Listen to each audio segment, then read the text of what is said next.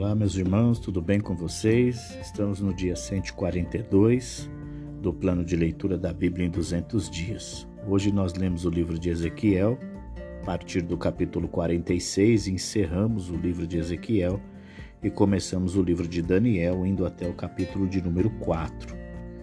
Em Ezequiel, no capítulo de número 46, o Senhor Deus continua dando instruções para as ofertas de cada estação e as ofertas dos príncipes.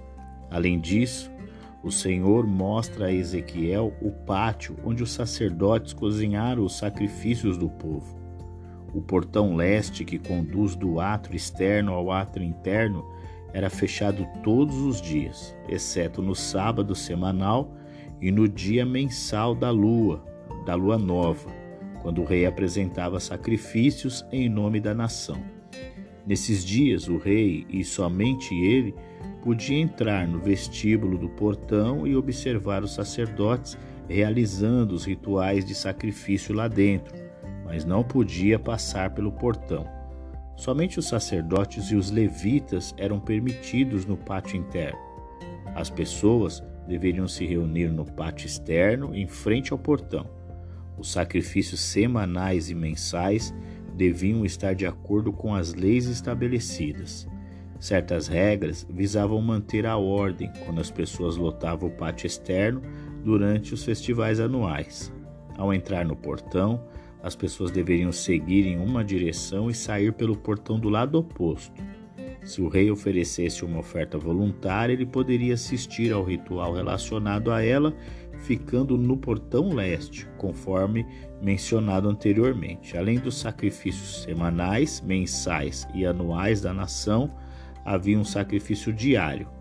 Se o rei marcasse um pedaço de sua terra e desse a um de seus filhos, ela permaneceria como propriedade permanente do filho. Mas se ele fizesse um presente semelhante a um de seus servos, a terra voltaria para o rei no ano do jubileu. Isso garantiu que a família real retivesse a posse de suas terras e que o rei não fosse tentado a confiscar terras de outras pessoas para compensar o que deu. Voltando ao de, aos detalhes do templo, Ezequiel acrescenta que havia cozinhas dentro do recinto do pátio interno.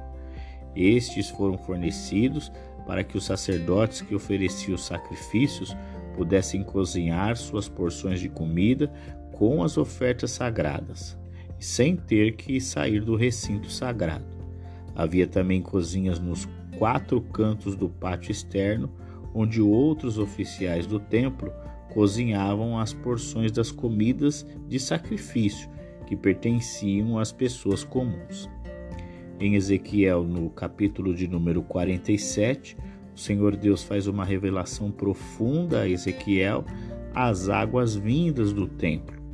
São águas especiais, por onde quer que elas passassem havia cura, vida, restauração e abundância.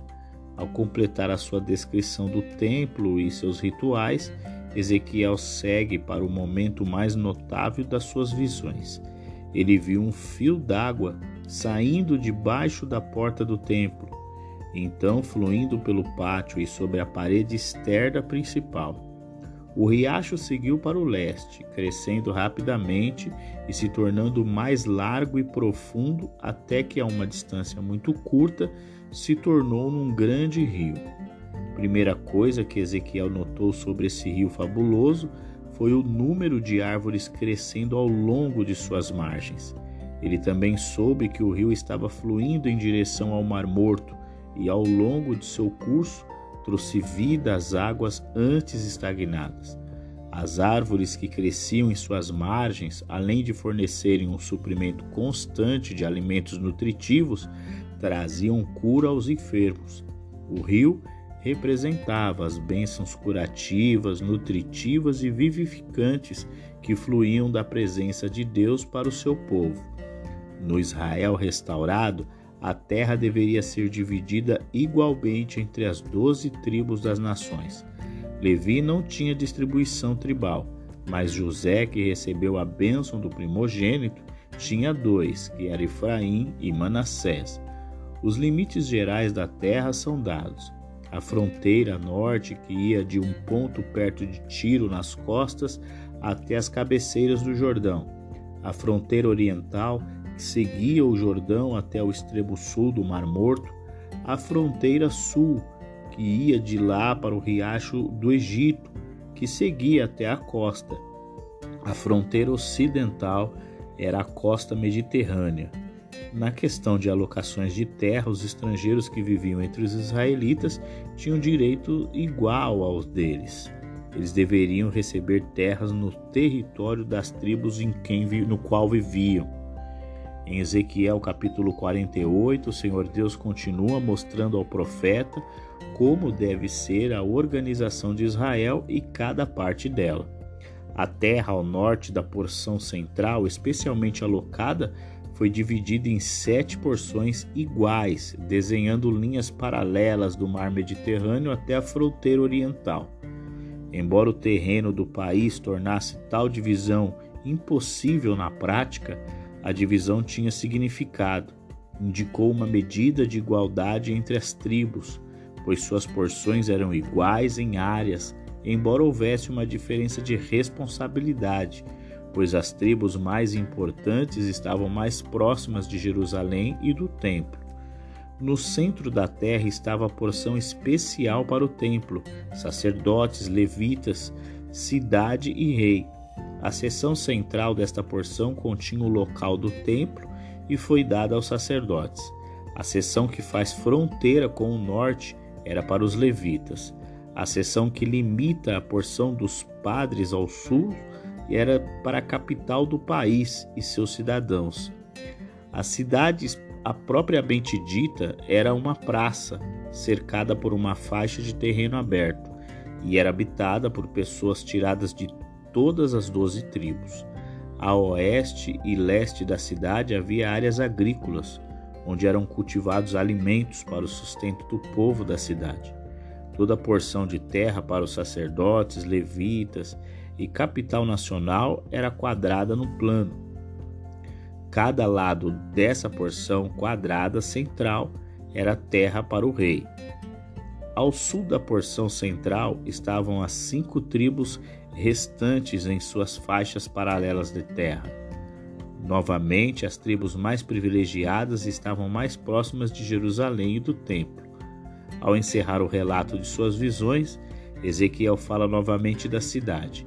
Ele ressalta que tinha doze portas, treze em cada um dos seus quatro lados, representando todo o povo de Deus, tendo restaurado o seu povo, a sua terra e restabelecido a sua vida nacional e religiosa segundo o seu plano perfeito. Deus agora habita com eles para sempre. Encerramos o livro de Ezequiel e começamos agora o livro do profeta Daniel. Em Daniel, capítulo de número 1, o profeta nos mostra como os nobres de Israel foram levados cativos após a invasão da Babilônia. Primeiro ataque da Babilônia a Jerusalém ocorreu durante o reinado do rei Joiaquim, da Judéia. Seguindo a prática usual entre os conquistadores nos tempos antigos, o rei babilônico Nabucodonosor saqueou o templo do povo conquistado levou embora os seus objetos sagrados e os colocou em seu próprio templo.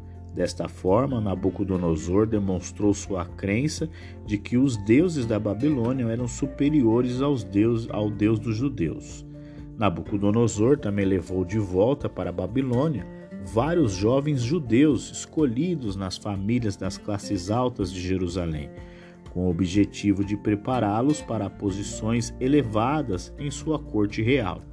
Ele escolheu homens cuja beleza aumentaria a graça de seu palácio e cuja inteligência os capacitasse a aprender os costumes babilônios rapidamente. Ele queria que eles fossem versados na lei e na sabedoria da Babilônia, especialmente na sabedoria caldeia. Os caldeus eram a raça dominante entre o povo babilônico e aquela a qual Nabucodonosor é, pertencia. Seus sábios eram famosos por sua habilidade em astrologia, magia e línguas antigas. Os babilônios pressionaram fortemente os jovens judeus cativos para romper com a sua antiga religião e cultura. Para começar, eles deram-lhes nomes babilônicos, contendo nomes de deuses babilônicos, para substituir os seus nomes hebraicos. Também lhes deram uma porção da mesma comida servida ao rei da Babilônia. Quatro dos jovens judeus, liderados por Daniel, pediram licença para comer a comida do rei. Eles o consideravam impuro, ou porque era de um tipo proibido pela lei judaica, ou porque representava uma comunhão com o rei pagão e seus ídolos. O responsável pelos estagiários recusou o pedido. Ele temia que a comida mais simples, solicitada pelos jovens, prejudicassem a sua aparência e que ele fosse responsabilizado por isso. Mas Daniel e os seus amigos fizeram um acordo secreto com seu comissário pessoal para que fossem servidos apenas a comida mais simples que desejavam. Deus recompensou a fidelidade dos rapazes a ele e a sua diligência no estudo. Ele deu a eles a aparência atraente que o rei queria e a compreensão de que em todas as esferas do conhecimento era melhor do que a de seus companheiros. Ele também deu a eles a habilidade de reconhecer a diferença entre o verdadeiro e o falso na sabedoria babilônica. E a Daniel ele deu a habilidade extraordinária de entender visões e sonho. A história mostra que Daniel desfrutou tanto do favor de Deus que ainda era uma pessoa importante mesmo depois da queda do Império Babilônico. Em Daniel, capítulo de número 2, o rei Nabucodonosor tem um sonho que deixou bastante intrigado. O problema é que ele não lembra que, do que sonhou, e logo após completar o treinamento inicial, Daniel e seus amigos enfrentaram essa prova severa. Nabucodonosor queria que seus sábios lhe contassem o significado do seu sonho. No entanto, ele não quis ou não poderia contar-lhes o sonho ele insistiu que primeiro eles descrevessem o sonho com precisão e então ele poderia ter certeza de que sua interpretação também era precisa. Os sábios responderam que a exigência do rei não era razoável.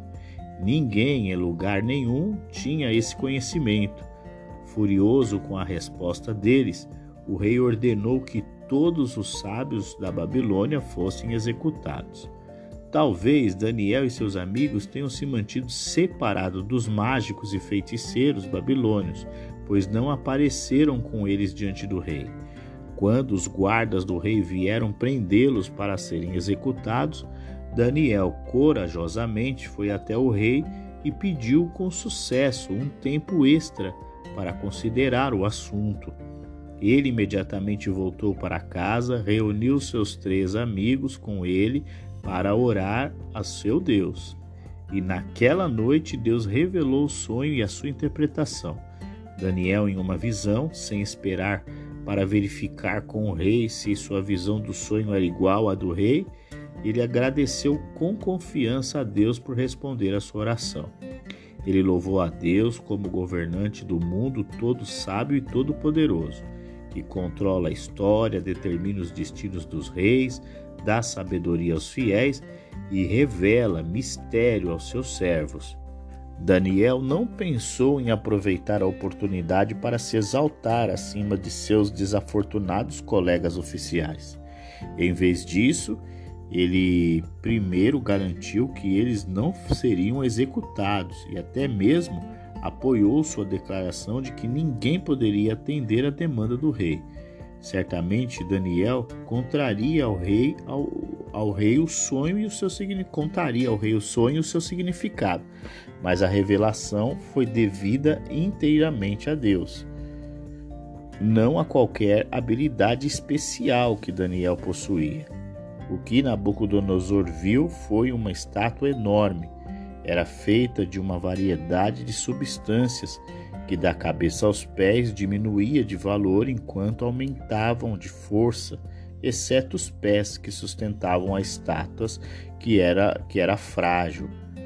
Uma enorme pedra de forma sobrenatural atingiu a estátua nos pés, de modo que toda a estrutura se desfez em pó e foi jogada para longe. A pedra, no entanto, cresceu e se tornou uma montanha que cobria toda a terra. O sonho é, dizia respeito ao futuro do rei Nabucodonosor e o principal momento ao qual os eventos vindouros levariam.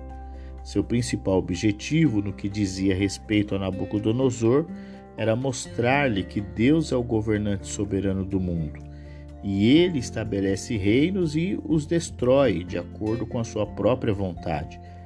À luz da história posterior, o significado do sonho parecia ser o seguinte: o poderoso império babilônio, liderado por Nabucodonosor, era a cabeça de ouro, logo seria substituído pelo império medo-persa, que é o peito e as armas de prata. Como o poder governante no mundo como Nabucodonosor o conhecia. O império medo-persa, por sua vez, seria substituído pelo império grego, que é a barriga e coxas de bronze, e este, por sua vez, pelo Império Romano, que é as pernas de ferro. O Império Romano ocuparia mais estados dispersos do que qualquer um dos impérios anteriores, mas não seria capaz de manter o seu império unido em uma união estável, que é os pés parcialmente de ferro e parcialmente de barro. Durante a época deste Império Romano, Deus interviria. Os poderosos impérios de realização humana que começaram com a Babilônia e duraram até Roma desmoronariam antes da vinda de um rei sobrenatural, Jesus Cristo, a pedra sobrenatural que destruiu a imagem.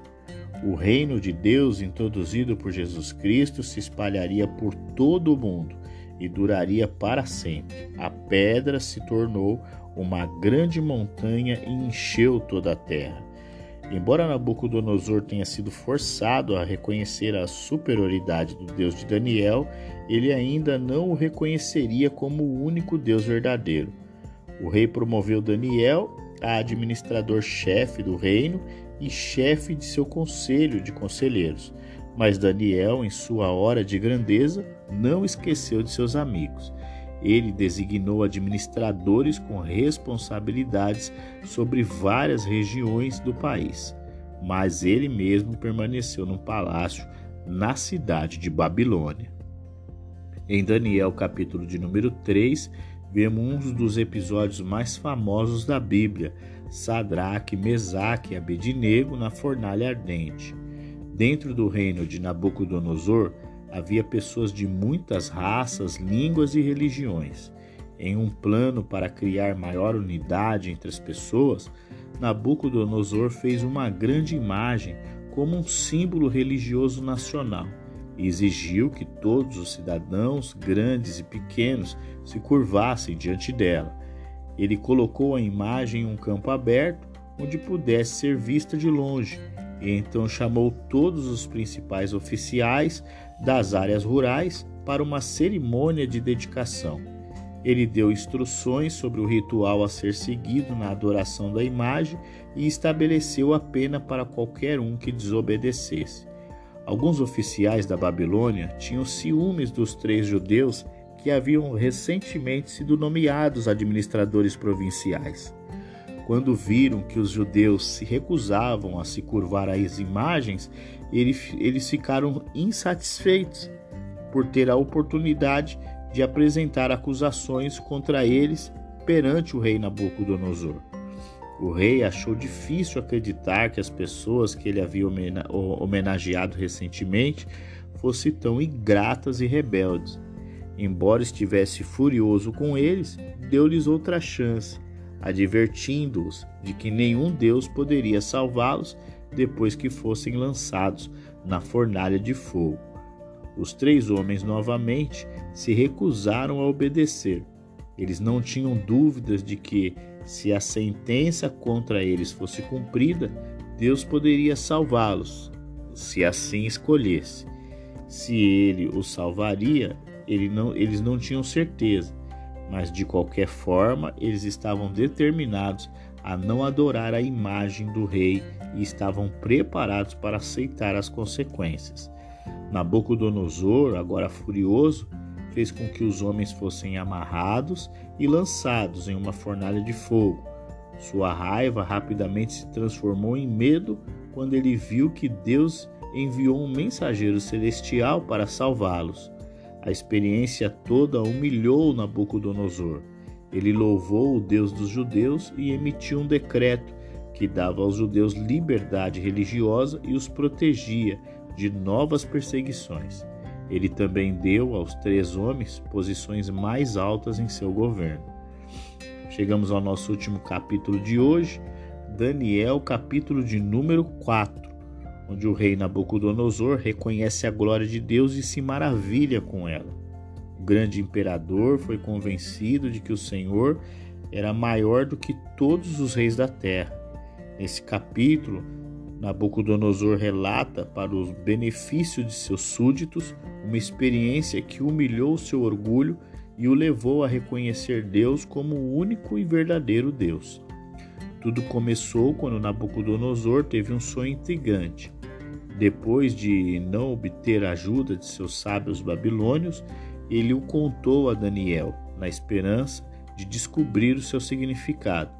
A primeira coisa que Nabucodonosor viu em seu sonho foi uma árvore gigante. Ele se elevava sobre o mundo e fornecia alimento e abrigo para todas as criaturas em todos os lugares. Um mensageiro celestial então anunciou que esta árvore seria cortada, embora seu tronco fosse preservado. A árvore também era uma pessoa que então viveu por um tempo como um animal no campo. Os anjos anunciaram que o propósito do sonho era mostrar que Deus governa todos os reinos do mundo e os dá a quem ele escolher. Daniel, após hesitar no início, revelou que o sonho se aplicava ao próprio grande e poderoso Nabucodonosor. O rei sofreria um período de doença mental quando, imaginando-se um animal, iria viver como um animal no campo. Embora ele não pudesse governar durante esse tempo, Deus preservaria o seu reino para ele. Por fim, ele perceberia que Deus e não ele era o Todo-Poderoso que decidia o destino das nações. Então Deus o devolveria para o seu trono. Depois de revelar o significado do sonho, Daniel deu alguns conselhos ao rei. Ele exortou o rei a cessar a opressão e a injustiça que caracterizaram seu governo e, em vez disso, administrar a justiça para o bem-estar de seu povo. Talvez ele evitasse a ameaça do desastre. Deus deu a Nabucodonosor um ano para se arrepender, como Daniel havia pedido, mas o rei não mudou. Em vez de se arrepender, ele ficou mais desafiador e orgulhoso. O resultado foi que Deus agiu e as terríveis previsões de Daniel a respeito de Nabucodonosor se cumpriram. Só depois que Nabucodonosor perdeu seu senso de importância e se submeteu humildemente a Deus é que sua sanidade voltou. Anteriormente, ele havia reconhecido que o Deus de Daniel era, era um entre muitos deuses, talvez até o melhor Deus, mas agora ele reconhecia abertamente que o Deus de Daniel era o único e verdadeiro Deus, a quem ele deveria se curvar, e este Deus é aquele que determina os destinos dos indivíduos e das nações de acordo com a sua vontade. Finalizamos aqui então o dia 142. Amanhã nós continuaremos lendo o livro de Daniel. Então eu aguardo você, um grande abraço e até lá.